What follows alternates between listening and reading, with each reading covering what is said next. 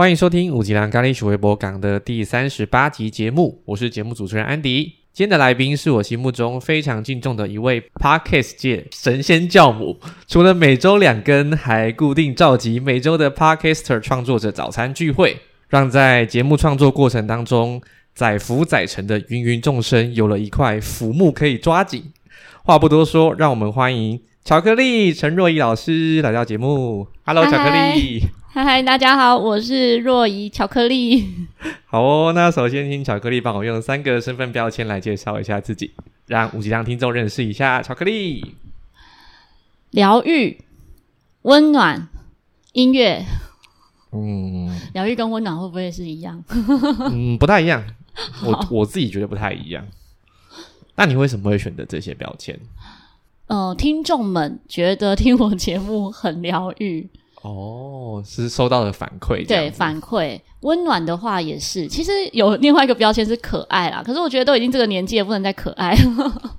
但你不讲，也没有人知道你是这个年纪，好吗？哦，好，还是要有一个自知之明啊。这样子是不是？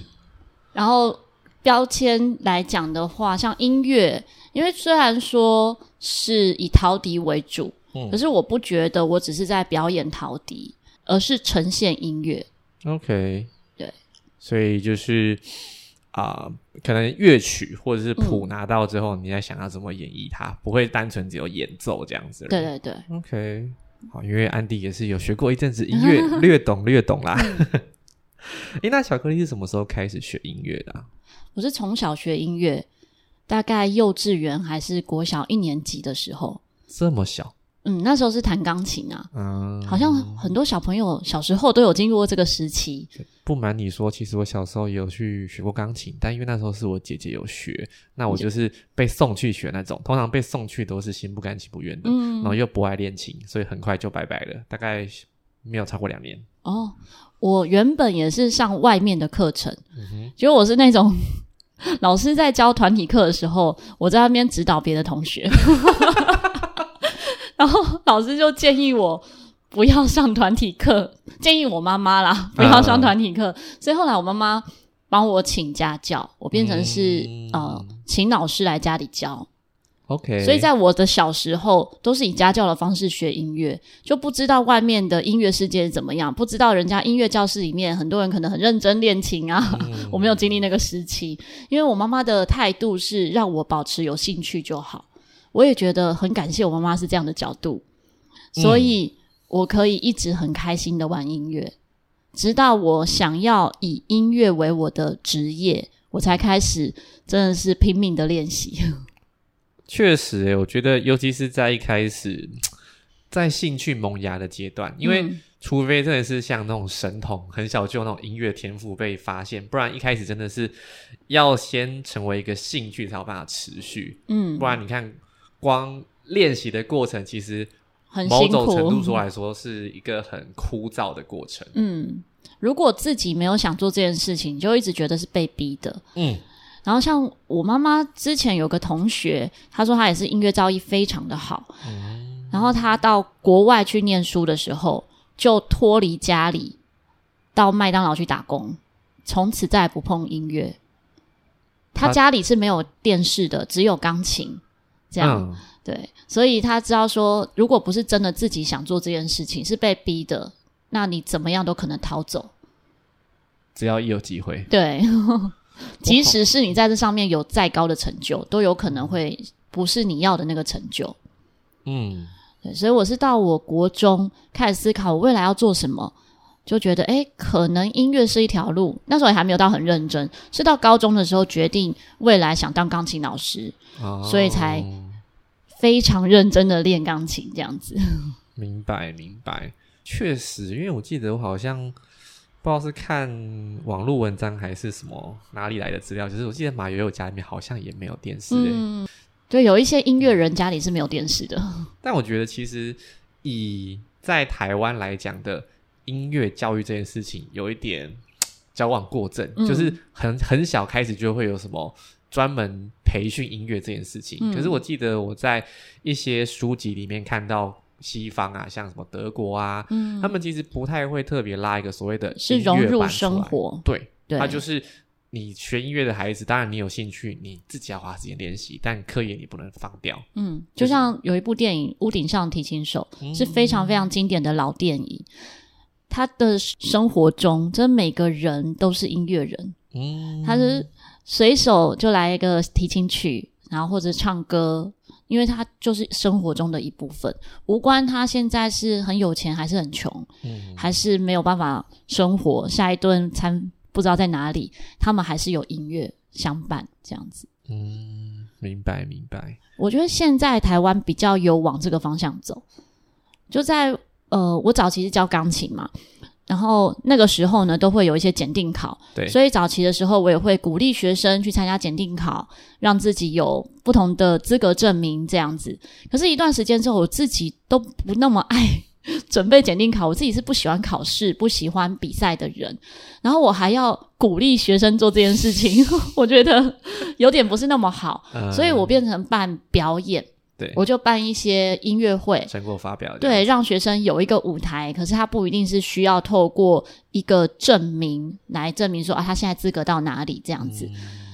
那那个时期是先是检定考，当时的某些家长呢就会分两批，有一批是希望老师是让学生一直检定考的，那也有一批是希望学生啊，希望他的小孩是学的开心的，嗯，然后我也会慢慢。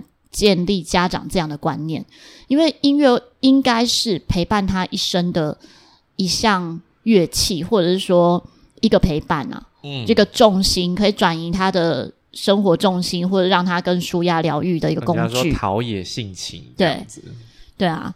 那如果说他赋予他太多意义，认为说啊，以后要用这个赚钱，还是你应该要在这上面得到什么成就，会变得太沉重。嗯，而且对他来说可能会扼杀他在一开始学习的兴趣。嗯，然后再来，我开始教成人音乐的时候，也是往这个方向发展。可能有些成人会认为说，他学一个乐器就是真的只是学好玩而已。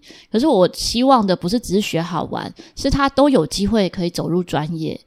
所以，即使是他是学好玩的心态来接触，我也还是希望可以把我所有知道的，然后可能是有系统的教给你，或者说让你觉得像在玩游戏的过程，你就可以接触乐理，接触一些你应该要知道，可是你以为你不用知道的事情，这样。嗯。因为很多人对于乐理这两个字就很排斥，觉得说我只是想要。能够演奏一两首歌，我干嘛一定要怎么样怎么样？可是有时候是因为你懂了，知道怎么去操作，你才会有成就感，你才会真的演的开心，而不是你只是把那些音吹出来，你就会觉得开心。确实啦，因为我刚刚前面有提到说，我小时候有曾经被逼去学过钢琴，学过大概不到两年。可是像后来我高中那个时候。开始接触到学校的乐队嘛，我们那时候会有分乐器啊。那我们因为是军校，所以他的乐队是走那种行进乐队。嗯，那我就被分到吹萨克斯风，可能下嘴唇比较厚吧，他们会看嘴巴。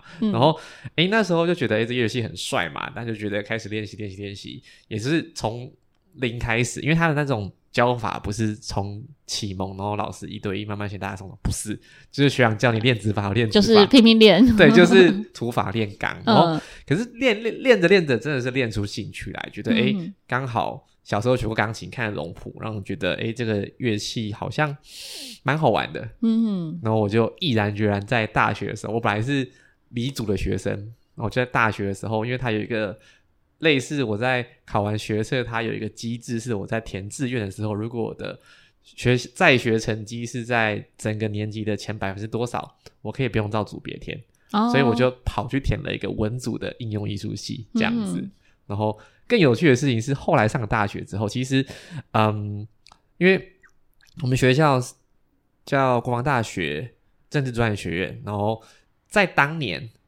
前身叫做政战学校嘛，那当年它是少数有那种夜科系的军校，还有影剧系、音乐系、美术系。但是它在大概民国九十九十六年那个时候，后面这些科技挺糟了，因为有一些军事上面的组织缩减、整并政策的调整嘛。所以后来我上去之后发现，哎，好像没有一个。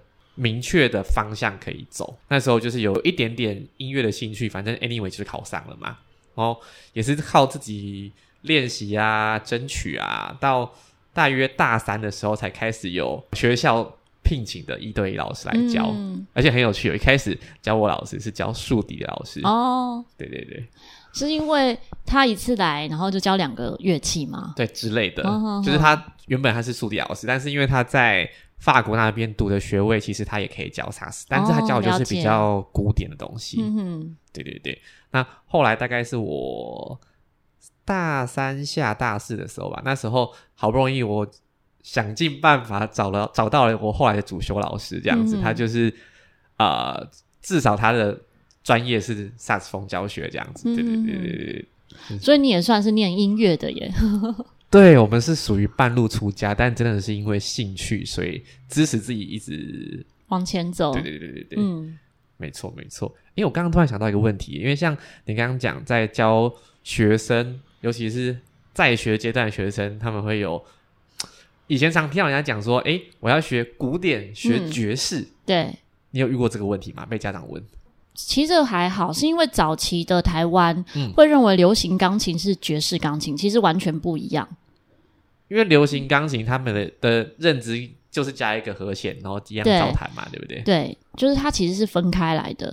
所以我自己在二零一二一三年就开始接触爵士乐的学习，所以我自己也会教学生在本来的乐曲中也会穿插一些爵士乐曲，然后让大家认识什么是爵士乐。嗯，对，确实确实，因为爵士的整个应该怎么讲，乐理，嗯，它是从乐理开始去做一些调整，然后让其实那也算是归类出来的，对，归类出来的，对，它是因为对那一些和弦的进行，它的有趣的地方是在于说，我觉得爵士乐有点像是真的就是音乐人的共同语言，嗯，就像我之前去，因为。我会受邀到不同地方演出，对。然后有一段时间，我们有一个巡回演出的时候，我到香港，我就找香港的乐手跟我一起演。那我在香港演的那个乐手呢，是我在爵士营的时候认识的好朋友。嗯。他在香港的演出费其实很高，可是因为是好朋友，所以帮我一起演出就没有另外再收费。然后香港的那个主办方呢，他找了香港的爵士乐手来帮他伴奏。但是他演的是一般的歌曲，不是爵士乐。那那一场演出中，我们在彩排的时候，我就刚好上台演的是比较经典的爵士乐，他的乐手就手痒了，他乐手就说能不能来跟我一起搭？我说可以啊。然后，所以我本来是只有一个钢琴手跟我两个人，对。然后他的乐手是一个吉他手跟一个鼓手。就等于大家就一起来，就开始 jam 了。对，然后他就说：“哇，你赚到哎！因为他没有多收费，就是他那两个月手没有跟我收钱，纯粹自己手痒这样子。对，真的赚到哎！对啊，所以我觉得它是一个共同语言，因为大家会知道这些歌曲，然后它又有很多弹性去做发挥和变化，就是在一定的和弦变化上来，那自己去做发挥。对。嗯对对对，我觉得爵士是好玩的，嗯，然后但在学习过程当中需要蛮深厚的乐理基础在耶，演奏来讲，其实也不一定，我觉得跟耳朵很有关系，你去感受，我耳朵不好，因为你也会发现有些人他可能懂得不多，对，可是他有仔细听，他有跟着音乐脉络在走的时候，他也是可以编出好听的旋律，嗯。对，所以也不一定要把它想得很复杂。像我们自己在上课的时候，我就是想办法把很复杂的事情简化。嗯，我觉得生活也是这样，这也是呃音乐上面给我的能量，然后再放在生活中。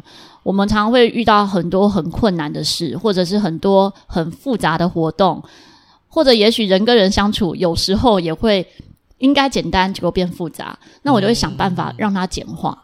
简化之后，你觉得这件事情不难，你就好面对，事情就可以迎刃而解，这样子。嗯，其实我在今天访谈以前，我有偷听你的第一集，嗯，听到你那个学生给你的反馈，为什么叫巧克力？哎，好像是这么一回事，你要不要讲一下？好，因为学生说，巧克力就是巧妙克服生活中的压力。当然，这个可能要讲到。那一群学生，等于是我很早期的学生，他们知道我很辛苦的一些人生阶段。啊。因为现在来讲不太会一直讲到以前的事情嘛，除非在 p o c k e t 上面，可能我的单口有偶尔提到一些内容，但是在生活中其实不太会去提到这些。确实，可是那一群学生那时候是知道我原本是辛苦的，然后还是可以很乐观去面对自己的生活。他就觉得我叫巧克力是因为巧妙克服生活中的压力。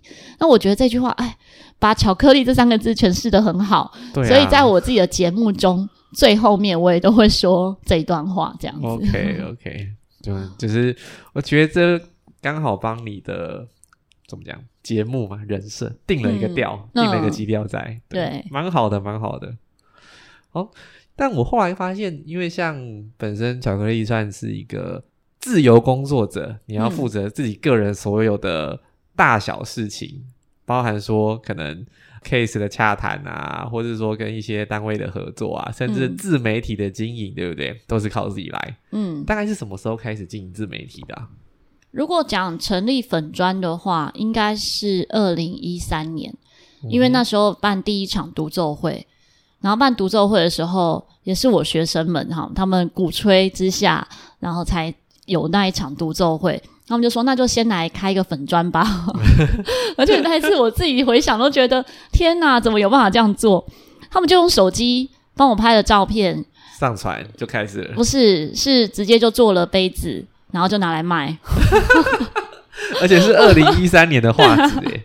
对，手机的画质哦，我自己都觉得那杯子实在有够丑。就不是说杯子做的丑，是我随便拍的一张照片，怎么就能拿来用这样子？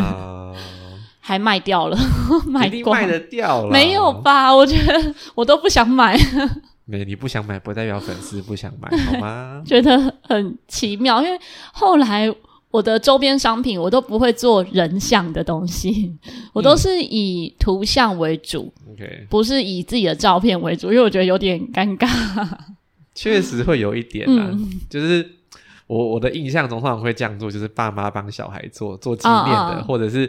可能某一些纪特别纪念的场合，但是当周边卖又不像我们又不是偶像这样。对，所以他们当时对我的想法还是希望我走偶像路线。哦，但我并没有觉得自己是这样的一个角色。OK，对我比较觉得自己算是陪伴吧，陪伴的路线。嗯，明白明白。巧克力很厉害的地方在于说，因为你看当年是粉砖嘛。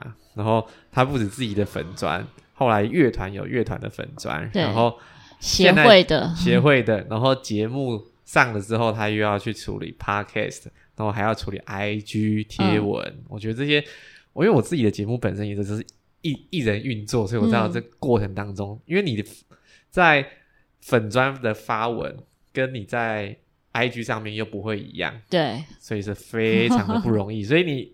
一边做的过程一边学嘛？还是嗯，对我自己还蛮喜欢去研究这部分的。比如说什么样的状况会降触及，我们可能不知道怎么样增加触及，可是你至少不要被降触及啊。对，那我就会关注说怎么样的贴文方式是会让人家想看的。OK，但是有时候也会有一些知道会有流量但不想做的事情，比如说蹭一些热度话题或者。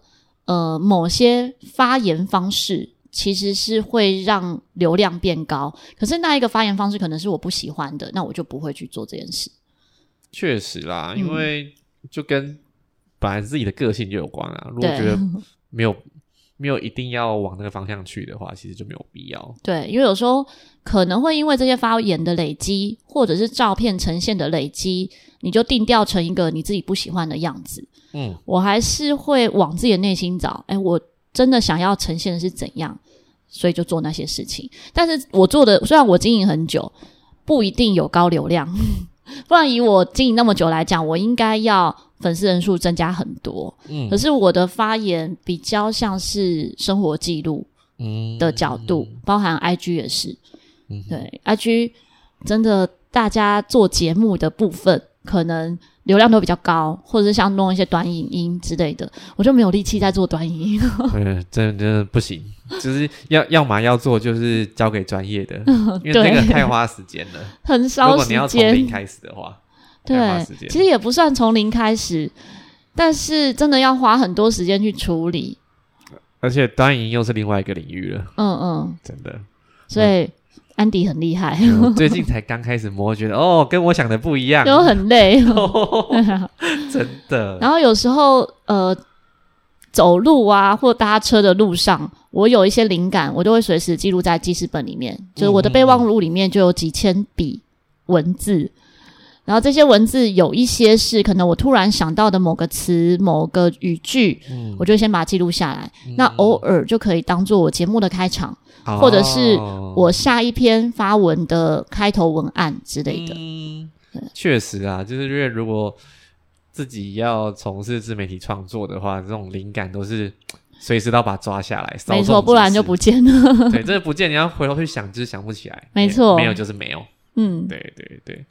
好，诶，那我记得像巧克力的节目啊，前面几集开始之后，后面开始有一个分叉，就是诶，开始算是有访谈嘛？为什么会走到这个交叉？因为是变成说有两个系列，然后很厉害，两个系列都破百集这样。因为本来只有单口，对单口的时候，我真的就聊很多跟自己个人有关的事情。嗯。从我的观点出发，然后去探讨可能各种的议题，这样。因为刚开始做节目的时候，我列了大概三十几个主题，对，其实现在都还没用完，因为一直都会有新的想法，然后放当做自己的主题这样子。直到有一次，有一个朋友，他是全国广播电台的主持人，嗯然后来我家玩。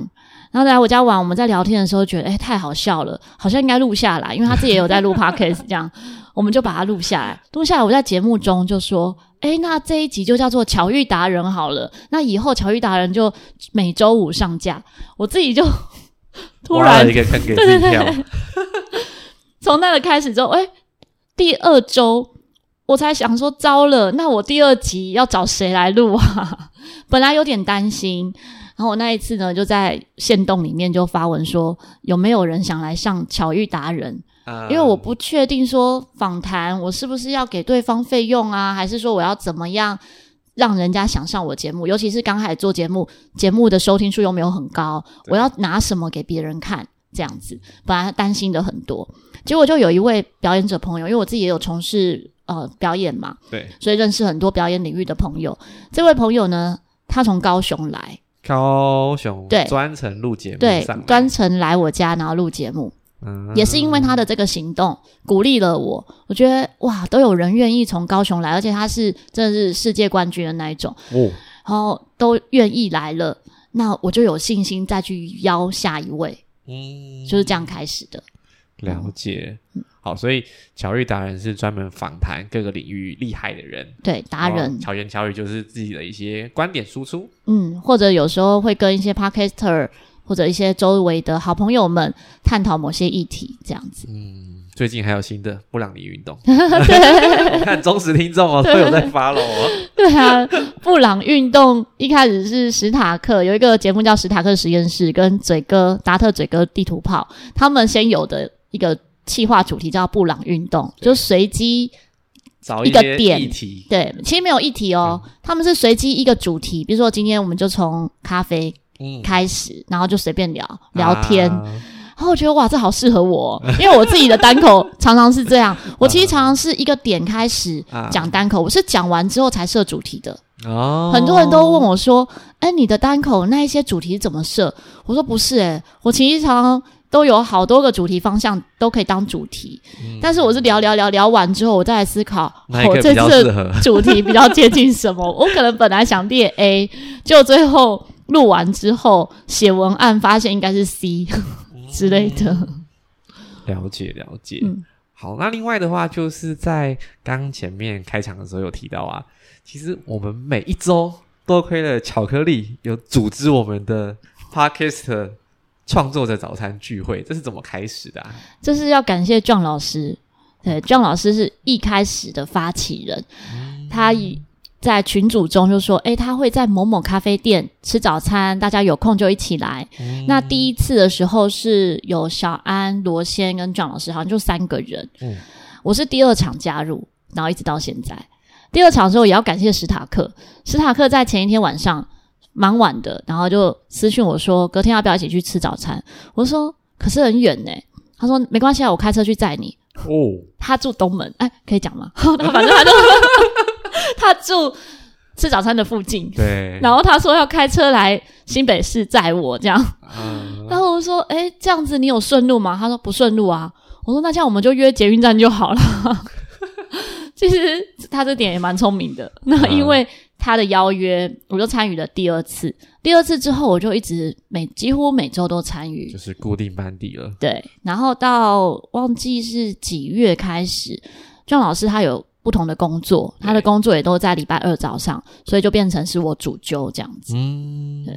然后就一直到除了上周你去日本之外，基本上你都在。基本上对，好像只有几次不在。嗯，几次不在，我们都会请不同朋友来支援。像上一次就拜托安迪来 hold 场。对，因为想法很单纯，就是希望大家礼拜二早上如果有空，就可以一起来聚聚聊聊。那我觉得有很多时候，就像布朗宁运动，你不用刻意一定要有什么主题，或是一定有什么目的性。嗯，大家闲聊中其实就会产生很多能量，很多事情就会迎刃而解。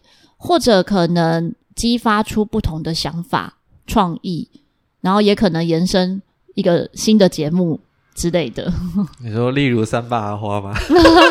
例如像始作俑者就是这样诞生的。对对对，对他原本是有另外一个节目，然后跟大家聚会之后说，哎，好像可以自己来做一个节目，然后就诞生一个节目这样子。嗯，那要感受到教母的温暖了？没有没有，我自己觉得。叫教母还是太太好笑，没有，我觉得我记得这个典故应该是姜老师取的，因为 国外国外的一些那种童话里面都会有一个神仙教母这样子，像那叫什么《Cinderella》里面就有这样的角色，他觉得哎，巧克力的角色就很像这样一个神仙教母一般的存在，这样子，就是那会不小心让公主变回原形的人，没事没事，我觉得其实。因为像安妮这里，你有读一些书嘛？那对于，因为人本身不是一个，不是一个有办法独自生活的动物，它是群居的动物，所以在不同的社群形成的过程里面呢，真的会需要有人主动去做一些什么，可能不一定是一些实质上面的作为，有些有可能是发个声，或是号召一下。哎，其实对于，尤其是在创作节目上来讲好了，因为我们。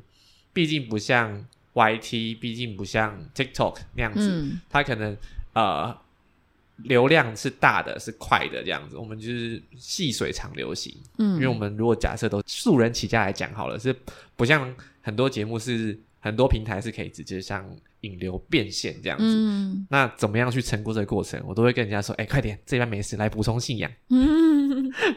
不然会没有动力继续做下去。有，其实我陆续有收到一些 o c k e t 私讯，嗯，说他们来参加早餐剧之后会有能量继续做下一集。嗯，这个我也是觉得蛮感动的。那我觉得这不是谁给的，而是大家一起的力量。确实，因为这一群聚在一起，然后就会看到彼此。哎，你遇到困难，我正在经历，或者他知道解决方法，那聊一聊之后，诶，就迎刃而解了。或者是会觉得，哎，我遇到困难也没那么难。就对啊，就是很多东西是比较出来的。对，快乐跟痛苦都是比较出来的。嗯，对啊。或者是说有一个支持的力量啦，就有这一群人想听你的节目，然后就鼓吹着你，鼓励着你继续做下去。真的，嗯，不然做节目如果不是。像他们做到大节目，有团队在做，一个人在做的时候，真的是会有时候会很阿杂。所以听众回馈很重要，真的，大家你各位安迪的听众们，大家除了订阅之外，可以五星好评啊！大家给我们一些文字的回馈，帮我们都在自言自语，都觉得虽然说农历七月已经过了，但是还是觉得好像自己在对空气讲话，也是很很闷呢。好，那像巧克力的话，因为其实我从认识你到现在，我觉得你是一个很特别的人。那要不要跟我们分享看看你自己有没有什么 像座右铭啊、人生观之类的？好，题目有点大，但是你就抓几个经典，你想跟大家分享的。我觉得，如果说人生中重要的一些句子，其实蛮多的。就是我很常会鼓励学生，就是不一定要有很远大的目标，就完成一个小目标，就会把自己推向一个大目标。我觉得这也可以算是为我目前的人生做一个。小小的总结，因为我做的所有事情都不是有很远大的规划。嗯，比如说别人看到我现在的结果论来讲，啊，我成立协会、成立乐团，或者像之前创业开音乐教室，然后做的很多事情，好像是很有人生规划，对，才能够做出这些事。其实完全不是，都是突如其来的想法。哦，就像早餐剧一样，它也不是有一些。特别啊，像有些人会说：“哎，你很聪明哎，你先这样子把这些人聚在一起，你以后就有怎样怎样。”我说：“没有，我没有想那么复杂，我也不觉得自己是这样的角色。如果我是这样角色，可能大家还不见得会参与。确实，对不对？因为那个，我觉得那个起心动念是很重要，不需要讲，大家感觉得出来的。因为我没有目的。嗯，那也许有些人会观望。”会觉得说你可能有目的，但相处久了，知道我并没有什么特别的目的性或商业行为的时候，慢慢大家就会自动滚动起来。那我成立协会也是这样，乐团也是这样。哦，对，因为刚好扣到今天早上，我在我早上有个读书会嘛，就是一三五早上六点的读书会。嗯，然后最近在读了一本书叫《创造金钱》，那今天是我导读，今天的章节叫做。允许自己成功哦，但允许自己成功的话，其实很多时候我们都看结果，但是忽略了其实哪怕我今天只是走在路上，我已经在这条道路上了，只是我现在的位在这边，跟我的目标还没有完全达到，但不代表说我今天就哎失败了，做错事了。但很多人会觉得，哎，我没有成功，那是不是代表我失败？就是有点太果断、二元对立的时候，其实对于自己或者说对于整体的怎么讲，能量状态来讲，都是很消耗的一件事情。换一个角度，其实我能够走一步算一步的同时，我能够肯定我自己在做的每一件事情。对，其实它散发出来给人的感觉就完全不一样。我觉得没有一步路是白走的，真的。就每一个每一步路，每一条路，就也许你走过岔路之类的，可那都不是白费的，它都是。必须经历，然后带往我们去更好的未来。就像你刚刚说的，允许自己成功。我觉得我自己算是很会鼓励自己的人。我遇到任何事情，我可能都会先想到好的。嗯，好比早餐剧，有些人会很担心说：“哦，他们不敢揪人，因为怕人很少。”其实就算是只有我一个人，我也都觉得没关系，我就自己做事情。那但曾经遇到最少就是三个人，对，我记得三个。哦，然后我也很感谢，还好那一次有。举办，因为我们的好朋友就男女男的汪汪，他是第一次参加，他那来的那一次呢，就是他的第一次参加。如果我那一次没办的话，他好不容易鼓起勇气说：“哦，我要参加。”然后我因为人太少没办，他就不会有机会参与后面的。他从那一次参加之后，我们那一次的聊天从早上八点半聊到中午十二点半，就聊很多。那当然也聊很多很深入的，我觉得真的是缘分。然后也可能因此，他后续就一直都有参与。对啊，嗯，确实确实。好，所以其实，在过程当中，我们到底看的是别人认定的结果，还是我们自己有没有朝着心中的价值去进一步实践？嗯，对哦，我觉得是蛮大的差异啦。但真的走得远的会是后者。嗯，对啊，因为你。做到一件别人觉得是成功事情之后，那完蛋了，下一件永远比不完，没完没了啊！对 对，好，那刚刚巧克力有提到你有自己组乐团嘛，对不对？要不要跟大家聊一下你的乐团？嗯，我在二零零六的时候成立鲁巴托陶笛音乐艺术乐团。其实在这个乐团之前呢，我们是有三位老师，有一个三重奏。可是三重奏走大概一年左右吧，二零零五的时候大概。成立一年左右，呃，有伙伴就有不同的想法，所以就解散。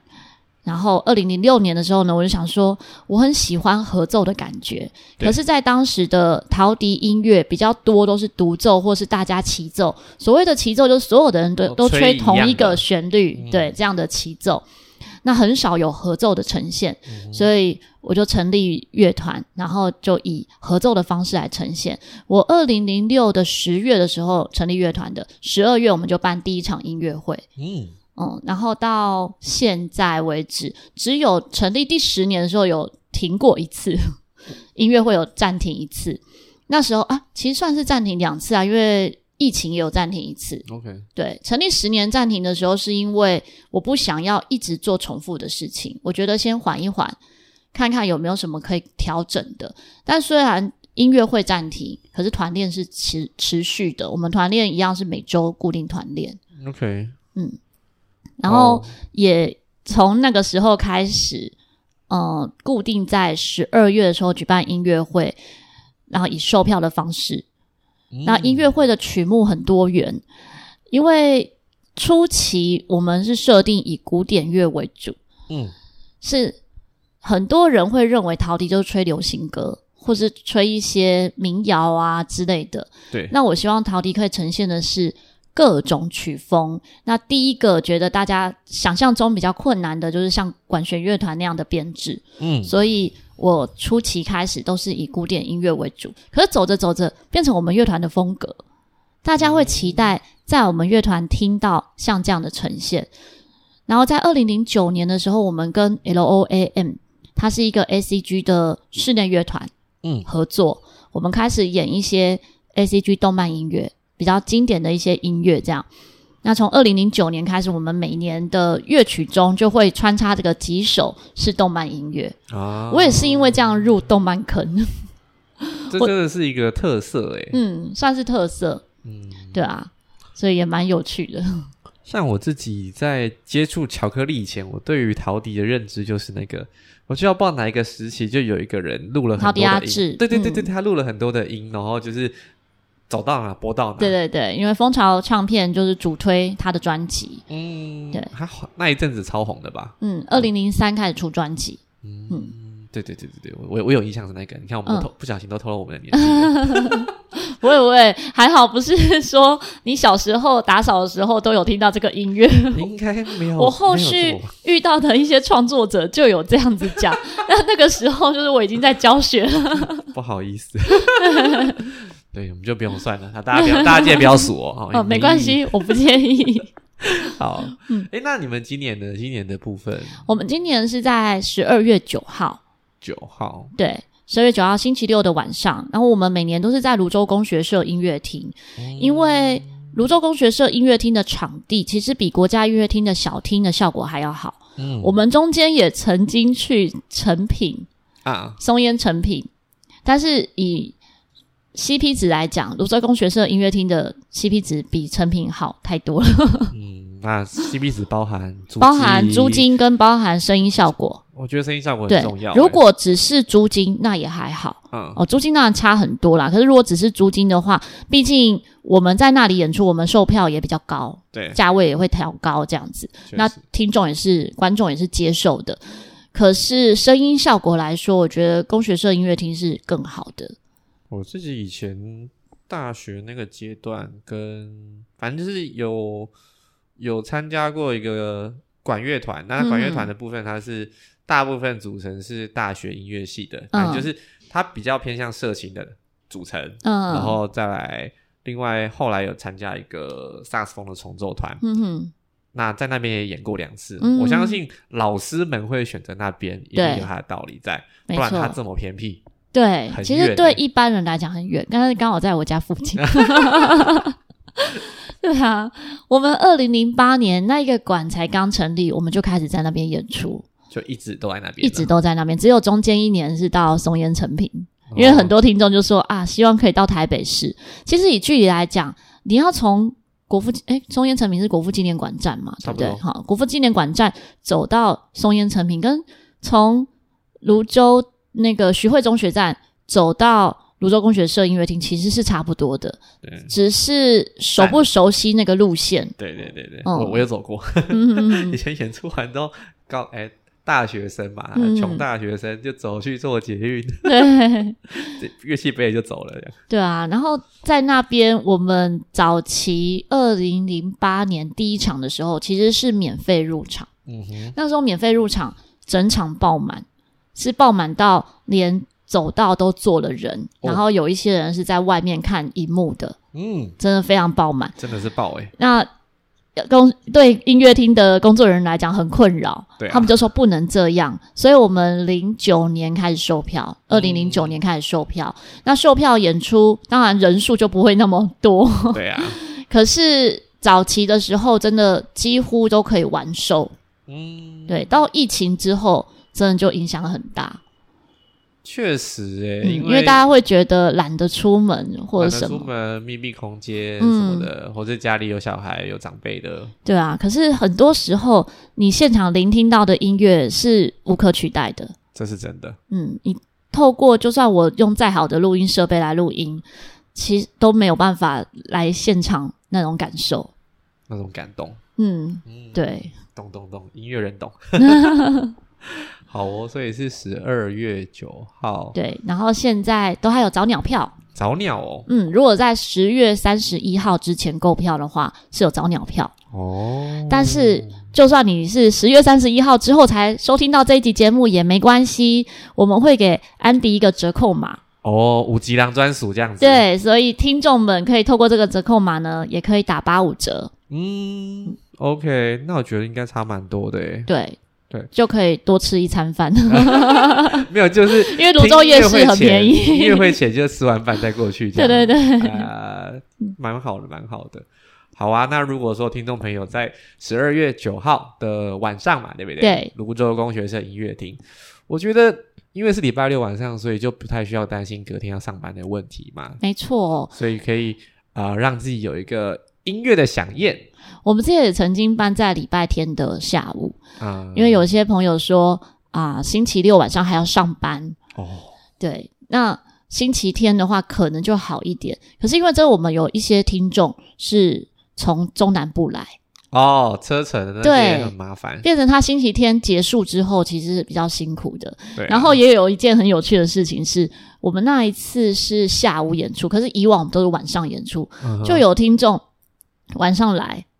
已经结束了，他记错吗？对、哦他自己脑补就觉得我们是晚上演出，啊，所以 所以后来也不要固定时间欸对固定时间比较好，不然他买了票，他自己也没有在看票，这样子没再仔细看这样。